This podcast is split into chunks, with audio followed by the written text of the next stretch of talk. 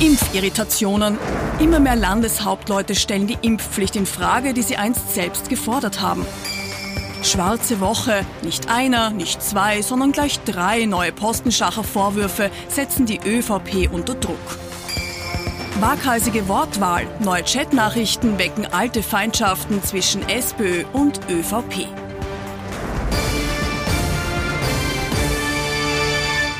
Ich wünsche Ihnen einen angenehmen Sonntagabend. Schön, dass Sie wieder mit dabei sind. Unser politischer Wochenrückblick hier auf ATV. Nach wie vor sehr, sehr hohe Infektionszahlen. Deswegen bleiben wir auf Abstand zugeschaltet. Thomas Hofer, unser Politikexperte. Schönen guten Abend. Freue mich, dass Sie mit dabei sind. Einen schönen guten Abend, Herr Knapp. Und mit unserem Meinungsforscher Peter Heik sind wir komplett. Schönen Sonntagabend. Recht herzlich willkommen. Schönen guten Abend, hallo Herr Knapp. Erstes großes Thema bei uns in der Sendung, natürlich, das kennen Sie auch aus Ihrem Umfeld, ist die Impfpflicht. Beschlossen ist sie eigentlich schon im Parlament, aber viele politische Beobachter sind sich nicht sicher, ob sie auch tatsächlich umgesetzt wird. Grund dafür sind die Aussagen der mächtigen Landeshauptleute in dieser Woche. Wenn sich nochmal erinnern darf, im November haben alle Landeshauptleute und auch die Landeshauptfrau von Niederösterreich diese Impfpflicht gefordert. Jetzt in dieser Woche hat es dann doch eine ganz beachtliche Kehrtwende der Landeshauptleute gegeben. Lediglich vier Tage ist die Impfpflicht in Kraft, als eine Reihe von Landeshauptleuten ihre Meinung darüber wieder ändern. Noch im November sind bei einem Treffen am Tiroler Aachensee alle neun Landeshauptleute einstimmig dafür. Nicht einmal drei Monate nach diesem Pakt zweifelt nach Hans-Peter Doskozil auch sein roter Parteikollege und Kärntner Landeshauptmann Peter Kaiser die Verhältnismäßigkeit an und einige ÖVP-Landeschefs klingen ähnlich. Die Frage, ob ein Grundrechtseingriff gerechtfertigt ist, muss man immer wieder aktuell hinterfragen. Und daher sollten wir uns jetzt die nächsten drei, vier Wochen die Zeit nehmen, bei Abebben der Omikron-Welle zu beobachten, ob die Impfpflicht unbedingt zur Erhaltung des Gesundheitssystems notwendig ist. Während Haslauer die sogenannte zweite Phase in Frage stellt, bei der im Rahmen von Polizeikontrollen ab 15. März gestraft wird, spricht sich Oberösterreichs ÖVP-Landeschef Thomas Stelzer nur gegen die letzte Phase, also Strafen per automatischen Datenabgleich aus. Ich glaube, wenn sich die Corona-Erkrankung so entwickelt, wie wir es jetzt sehen, dass sie nämlich immer leichtere Verläufe bringt, dann müssen wir vor allem die dritte Phase, die vorgesehen ist bei der Impfpflicht, wirklich massiv überdenken. Nichts zu überdenken gibt es hingegen für den steirischen ÖVP-Landeshauptmann Hermann Schützenhöfer.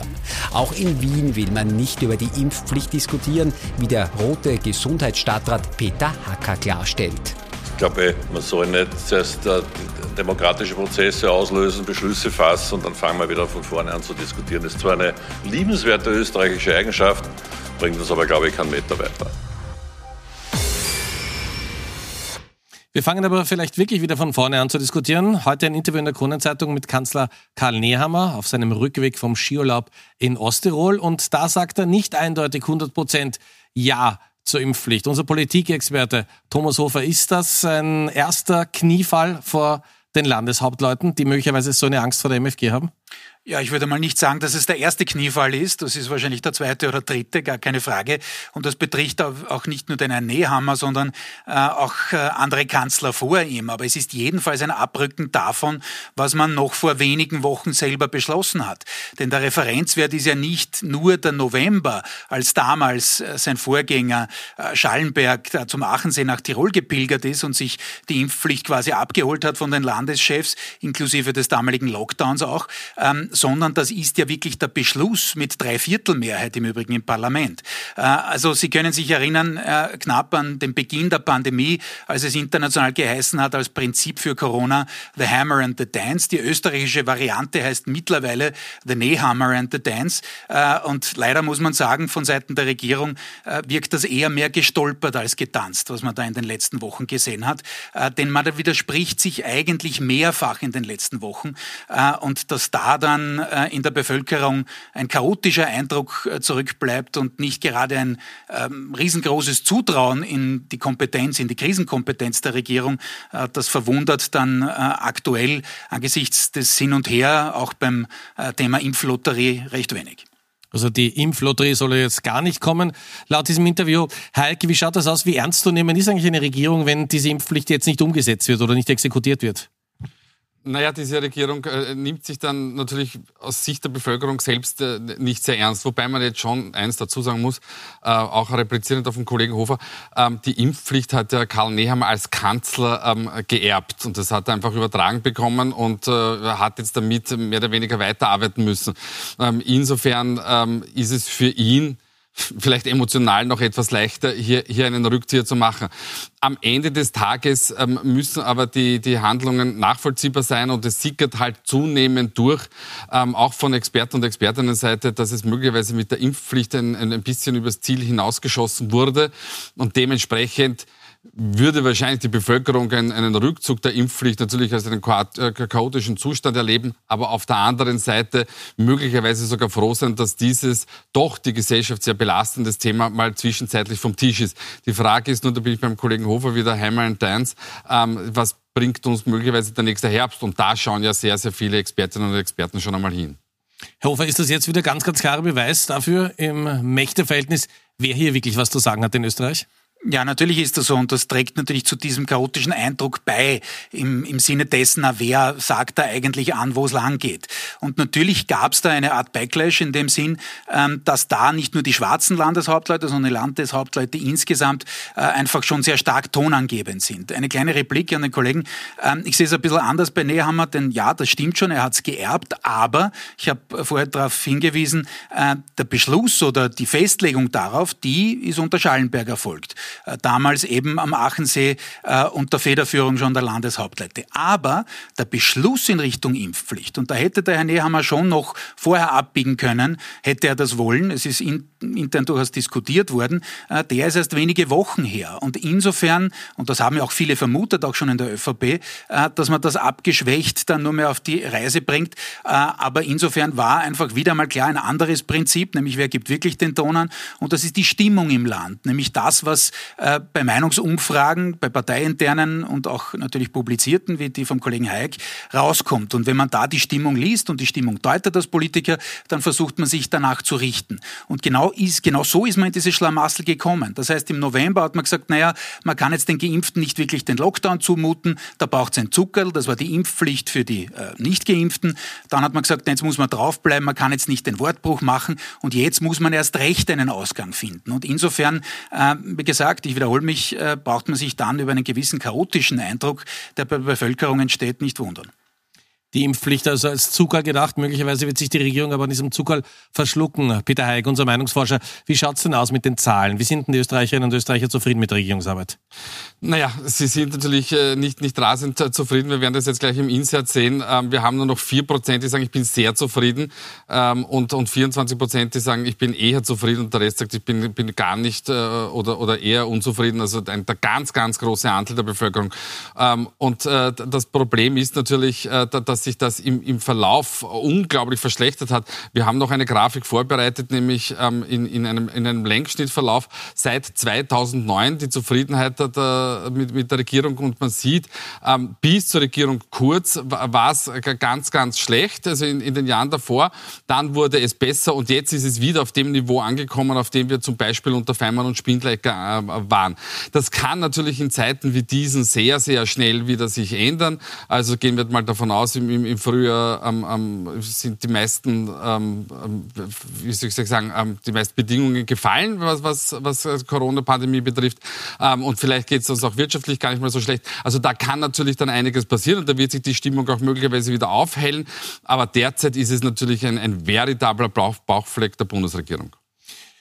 Hofer Piteike argumentiert ja immer, dass äh, viele Menschen einfach äh, sehr viel Nachsicht haben und das dann auch wieder schnell vergessen, was die Regierungen gemacht haben. Aber wenn man sich jetzt anschaut, wie die Regierung durch diese Pandemie, sagen wir allein in den letzten neun, zehn Monaten stolpert, wird das wirklich Ihrer Meinung nach auch so schnell vergessen werden, wenn das Wetter besser wird? Äh, nein, das glaube ich nicht, auch wenn vielleicht die Unmittelbarkeit abnimmt. Und eines muss man schon sagen, da bin ich beim Kollegen, natürlich ist es nicht nur die Regierungsperformance. Es ist jetzt nach zwei Jahren, Ende des Monats ist es soweit, nach zwei Jahren Pandemie, äh, eine gewisse Müdigkeit mit der Pandemie an sich da. Äh, da ist es schwer für, für jede Regierung zu glänzen. Aber man hat das eben auf gut österreichisch formuliert deutlich verschlimmbessert in den letzten Monaten und einfach viel dazu beigetragen, dass die Leute noch saurer sind, wenn sie so wollen.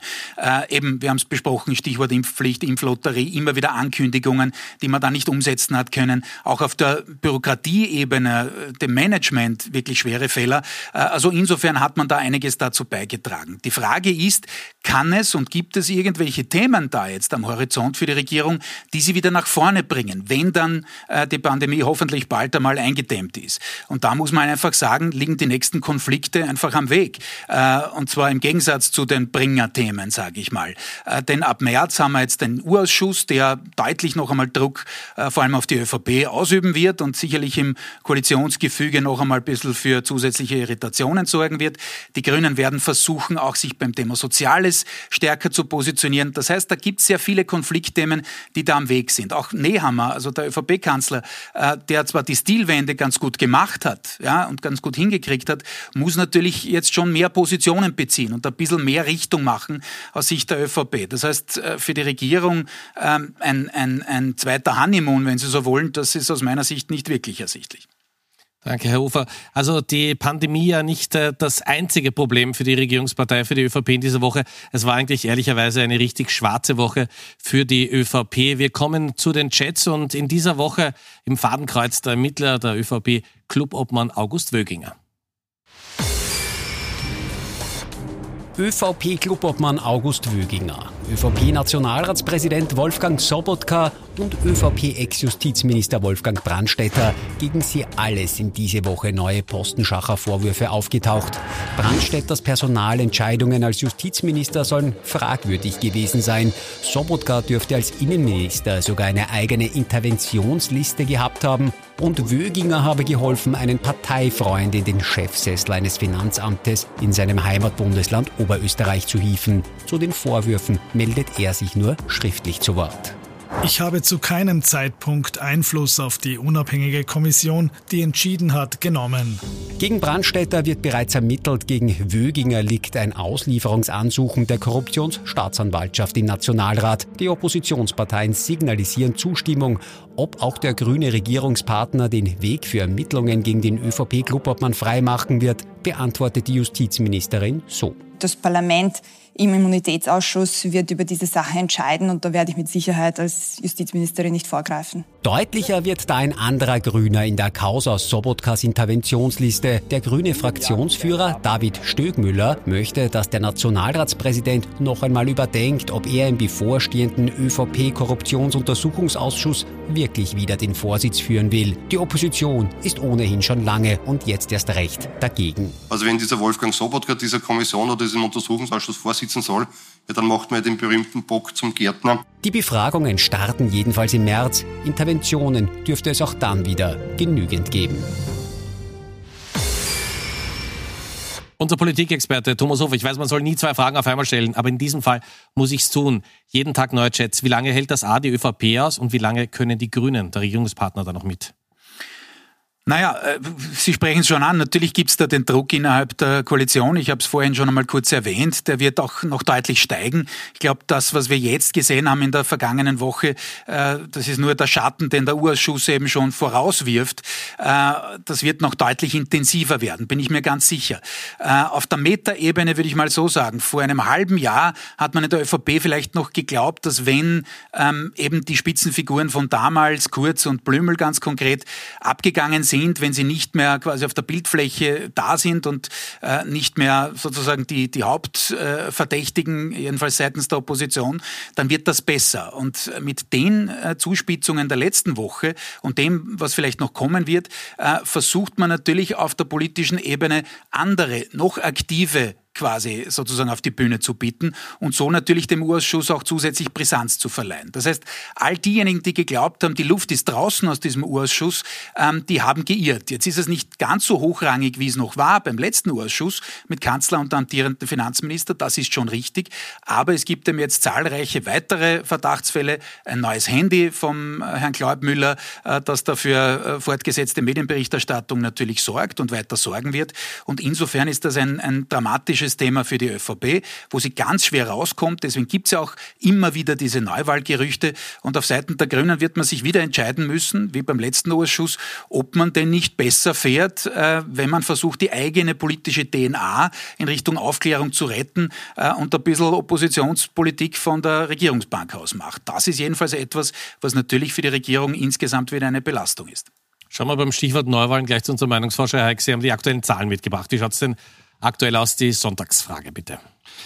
Naja, bei der Sonntagsfrage ist es eigentlich ähm, ähm, relativ stabil. Also Sie wissen ja, uns interessiert das ja nicht so sehr, ob es den einen Punkt rauf oder runter geht. Und man, man sieht, ähm, dass so, so Sozialdemokraten und ÖVP mehr oder weniger auf einem ähnlichen Niveau sind. Ähm, auch die, die Freiheitliche Partei pendelt derzeit zwischen 20 und 18. Auch Grüne und Neos, es ist alles sehr stabil. Ähm, wer da so langsam hinten nach hinaufkriecht auf immer höhere Höhen, sind, ist, ist, ist die MFG, ähm, die natürlich bei Neuwahlen eine ganz, ganz prominente Rolle spielen würde. Also wenn man jetzt ähm, insbesondere auf sozialdemokratischer Seite ähm, darauf setzt, dass man möglicherweise eine Dreierkoalition mit Grünen und äh, Neos bilden kann, so könnten die MF könnte die MFG hier natürlich dem Ganzen in, in die Suppe spucken, salopp gesagt. Denn ähm, wenn die MFG sechs, sieben oder vielleicht sogar acht Prozent hat, und für mich ist eigentlich relativ klar, dass sie beim derzeitigen Stand der Dinge den Einzug relativ leicht schaffen würde, na dann wird es mit einer, mit einer Dreierkoalition auch sehr schwer. Und ich habe das auch schon hier ähm, des Öfteren gesagt, ich halte Neuwahlen zum gegenwärtigen Zeitpunkt für, für ke keine gute Idee.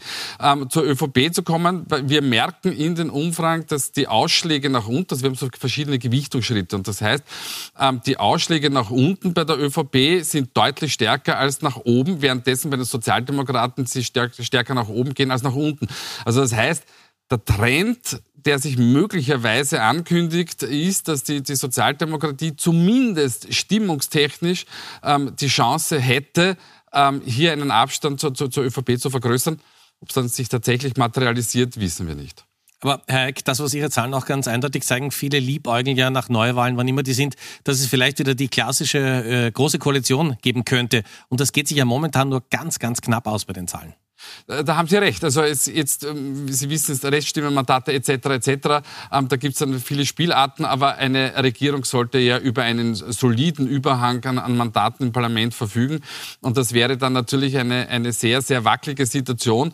Ähm, und ob denn beide, wir haben das ja im Einspieler schon zu Beginn gesehen, ob derzeit die, die, die Ebene dafür gegeben ist, dass man wieder eine ehemals große Koalition bildet, ähm, ähm, das sei dahingestellt. Also wie gesagt, egal aus welcher Richtung man es betrachtet, ähm, eigentlich bringt es nur jenen politischen Kräften etwas, Neuwahlen zu haben, die nämlich eine Destabilisierung des politischen Systems erlangen wollen. Das sind auch sehr, sehr viele ähm, der, der, Demonstranten, nicht alle wohlgemerkt, aber doch einige Demonstranten, ähm, die äh, gegen Corona derzeit auf der Straße demonstrieren die hätten das sehr gerne, ähm, Gottfried Küssler und Co. nämlich. Ähm, und dementsprechend wären Neuwahlen zum gegenwärtigen Zeitpunkt sicher nicht ideal. Sie haben es gerade ganz kurz angesprochen, großes Thema, die Stimmung und der Umgang zwischen den Roten und den Schwarzen, wie man da früher gesagt hat, bevor es Türkis gegeben hat. Und da ist in dieser Woche die niederösterreichische Landeshauptfrau ganz ordentlich unter Druck geraten. Grund dafür wieder einmal die Jets.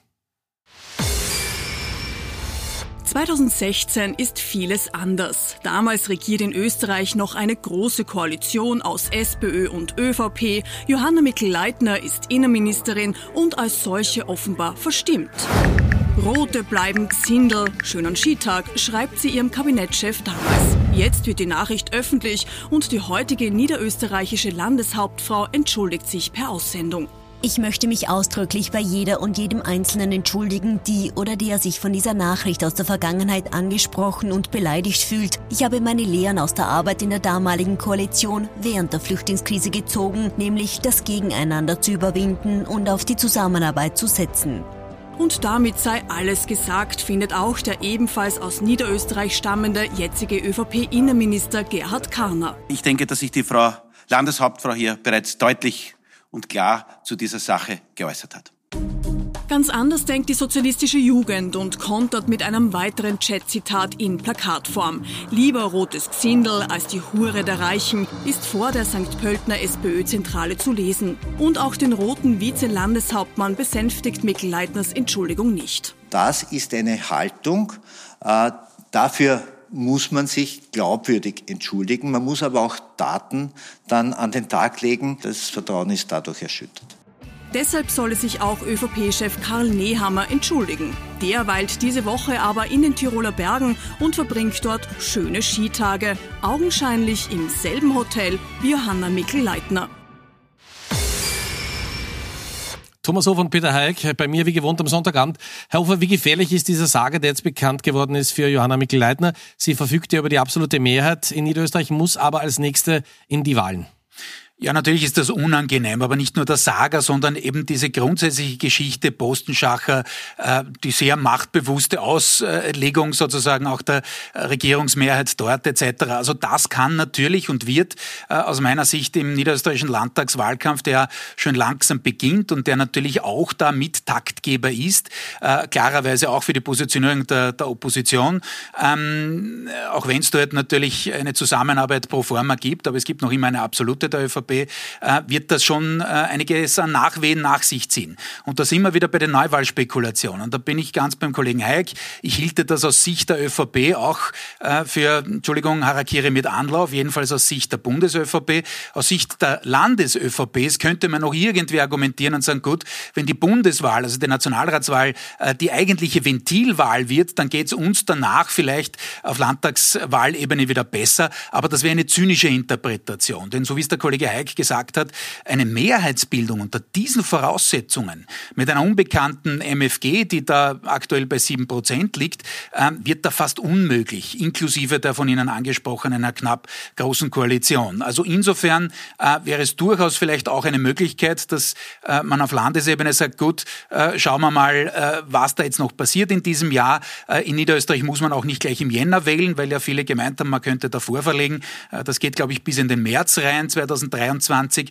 Äh, also insofern, glaube ich, ist die ÖVP da jetzt im strategischen Dilemma. Und für, gerade für Niederösterreich, wo man von über 49 Prozent kommt, was damals ein wirklich äh, sensationell gutes Ergebnis war, beim erstmaligen Antreten von Johanna Mikl-Leitner, äh, ist die Fallhöhe natürlich sehr, sehr groß. Das heißt, da runterzugehen auf gewisse Umfragen sagen 44, andere vom Kollegen Hayek sagen 42, das wäre natürlich im eigentlichen schwarzen Kernland Niederösterreich natürlich ein Desaster. Und den Pass spielen wir gleich weiter an Peter Haig. Wir haben gerade die Zahlen gehört. Wir haben gehört, wie es für Johanna Mikl-Leitner und wie es für die ÖVP im Kernland in Niederösterreich ausschaut. Äh, ist das Gedankenmodell, dass man sagt, na gut, okay, dann lassen wir den Bund vorher wählen. Dann muss halt die Regierung auf Bundesebene dran glauben, damit es bei uns in Niederösterreich besser geht. Ist das wirklich so von der Hand zu weisen? Nein, das ist natürlich viel zu simpel gedacht, ähm, weil Menschen sind ja bitte nicht dumm. Also das wäre ja eine Verachtung des Wählers und der Wählerin, ähm, wenn man meint, ähm, dass man eine, eine, eine Unzufriedenheit bei einer, bei, einer, bei einer Bundeswahl ablassen kann, um dann im, im Land zu resieren. Das wird so wahrscheinlich nicht funktionieren. abgesehen davon sind absolute Mehrheiten natürlich in Zeiten wie diesen sowieso ein, ein, ein Unikat. Ja, wir haben es in Niederösterreich, ja, wir haben es auch im, im Burgenland waren aber damals auch bei diesen Wahlen ähm, andere Bedingungen und, und absolute Mehrheit zu verteidigen, ist, ist halt wahnsinnig schwer. Ich habe schon letzte Woche darauf verwiesen, dass äh, die ÖVP in Niederösterreich eine sehr, sehr wahlkampferprobte Partei ist und es ist noch nicht aller Tage Amt. Aber deswegen eine, eine, eine Bundeswahl zu forcieren, ähm, die dann eine Destabilisierung möglicherweise des, Bundes, äh, des, äh, des Bundesgebietes zur Folge hat und dann zu glauben, man kommt damit in Niederösterreich durch, also die, die, die Rechnung wird nicht aufgehen. Wenn sie doch aufgeht, werden wir es Ihnen vorspielen. Sie wissen, wir haben die Sendung auf Band. Kommen wir zum Ende der Sendung wie gewohnt zu unseren Top und Flops. Wir haben die beiden Herren Thomas Hofer und Peter Eick getrennt voneinander gefragt, wer in dieser Woche besonders positiv aufgefallen ist und wer es durchaus hätte besser machen können. Also ich bin gespannt auf die Ergebnisse. Ich sehe sie wie Sie hier auch zum ersten Mal. Okay. Bitte, Herr Hofer. Ja, ich beginne mit meinem Top der Woche. Das ist Mike Pence, der ehemalige Vizepräsident der Vereinigten Staaten. Warum Top? Weil er sich gegen seinen ehemaligen Präsidenten Donald Trump ganz massiv ähm, in Stellung gebracht hat. Äh, wohl auch mit dem Hintergrund, dass er selber möglicherweise kandidiert bei den Republikanern für 2024. Aber es war wichtig aus meiner Sicht, gerade demokratiepolitisch, dass da einer aufsteht bei den Republikanern und sagt, dass es so nicht geht, wie sich der Herr Trump das dauernd vorstellt. Ähm, Flop der Woche ist nicht ad personam der Herr Wallner, vor Vorarlberger Landeshauptmann, äh, sondern eher in seiner Funktion als aktuell Vorsitzender der Landeshauptleutekonferenz, weil eben die Landeshauptleute sich sehr gerne abputzen und sagen, Bundesregierung an allem schuld und wir haben es heute in der Sendung diskutiert. Das erste Thema war eben, die Landeshauptleute diktieren die Linie äh, und sie haben sich schon da eine 180-Grad-Wende selbst zugetraut. Äh, das ist sehr schnell gegangen und wie gesagt, der Beschluss zur Impfpflicht ist noch nicht lange her äh, und insofern Flop der Woche, denn das war jetzt auch gerade keine gerade wie man sie sonst von den Landeshauptleuten, gerade von der ÖVP gewohnt ist. Und die letzten 30 Sekunden der Sendung, wie immer, an Sie, Eik. Es gibt mal einen Plus für die Wiener Polizei, sehe ich. Ja, es gibt einen Plus für die Wiener Polizei. So Flop der Woche, das ist relativ einfach gesagt. ÖVP, das haben wir jetzt schon in, in den vorigen Berichten gesehen. Äh, ich habe zum Top der Woche ähm, Frau Xenia Zauner. Sie ist äh, Brigadierin äh, bei der Wiener Polizei ähm, und sie leitet die ganzen Einsätze bei den, äh, Demonstrationen. Und sie hat ein, finde ich, sehr beachtliches Interview in der, Tag, äh, in der Wochenzeitung Falter gegeben, ähm, wo sie eigentlich mit, mit ganz ruhiger, sachlicher Argumentation Dokumentation die Arbeit der, der Polizei ähm, geschildert hat und wo man auch gemerkt hat, dass es ihr ein Anliegen ist, dass, dass die, die Rechte für alle eingehalten werden, auch wenn man möglicherweise anderer Ansicht ist. Und äh, solange es solche Polizistinnen und auch Polizisten gibt, glaube ich, braucht uns nicht bang zu werden in diesem Land. Meine Herren, herzlichen Dank. Ich darf mich bei Ihnen auch fürs Zuschauen bedanken. freue mich, wenn Sie nächsten Sonntag wieder mit dabei sind. Wolfgang Schiefer meldet sich jetzt gleich nochmal aus der Nachrichtenredaktion mit den wichtigsten Meldungen des Tages. Wir freuen uns auch, wenn Sie in den Podcast dieser Sendung reinhören und wir sehen uns dann wieder Sonntag in einer Woche. Kommen Sie gut durch die nächsten sieben Tage. Auf Wiedersehen.